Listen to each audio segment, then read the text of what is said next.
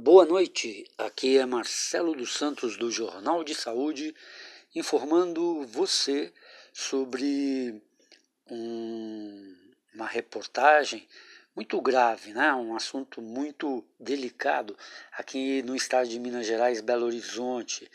É, dez pessoas faleceram, talvez é, diretamente pela falta de fornecimento de medicamento para câncer.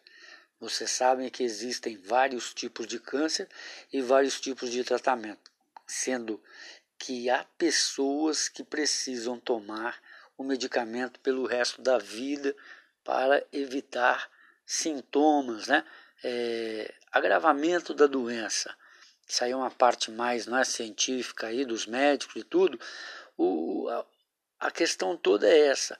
O Estado já fornecia o medicamento para esses tratamentos, as pessoas já estavam se tratando e de repente vão na farmácia né, que fornece o medicamento custeado né, pelo Estado de Minas Gerais, aí do governo Romeu Tema, Secretaria Estadual de Saúde, e não encontra mais o medicamento, interrompe a tomada desse medicamento. Muitos deles são caríssimos, não é? Podendo chegar a mais de 3 mil, 10 mil a, a, a, caixa, a caixa de medicamento o mês, não é? às vezes até mais, e por isso vieram a óbito. Eu recebi um e-mail com um, um MP3, não, a gravação da Rádio Tatiaia, uma entrevista da Mônica Teixeira, é, entrevistando não é, pessoas de associação, pessoas que já processar o Estado e conseguir o liminares para ter o remédio, para conseguir o remédio para os seus familiares. Mesmo assim, não conseguiram. Isso só traz mais problemas ainda, não é? Está aí o óbito, mas atrás desse óbito tem família desesperada, né? pessoas que perdem dias de trabalho, às vezes um emprego, patrimônio devido a uma má organização de uma instituição, não é? Porque esse remédio ele não é de graça, ele é fornecido através dos impostos, né, que todos pagam, inclusive esse doente, não é?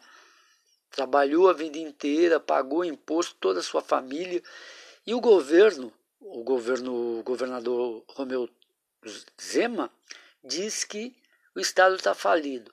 Quebrou o estado de Minas Gerais faliram as empresas, né, as minas, tudo. Está meio mal explicado isso, né? Ou é um, uma onda de pessimismo, um empurra, empurra. Alguém tem que dar uma solução, não é mesmo? Já tivemos crises piores do que essa, né? e o Brasil, o estado de Minas Gerais, superou, não é? Não vai ser agora que vai realmente o estado de Minas vir à falência e deixar os seus habitantes não é? na miséria, à mercê da doença, não é? da fome por causa do desemprego, não é?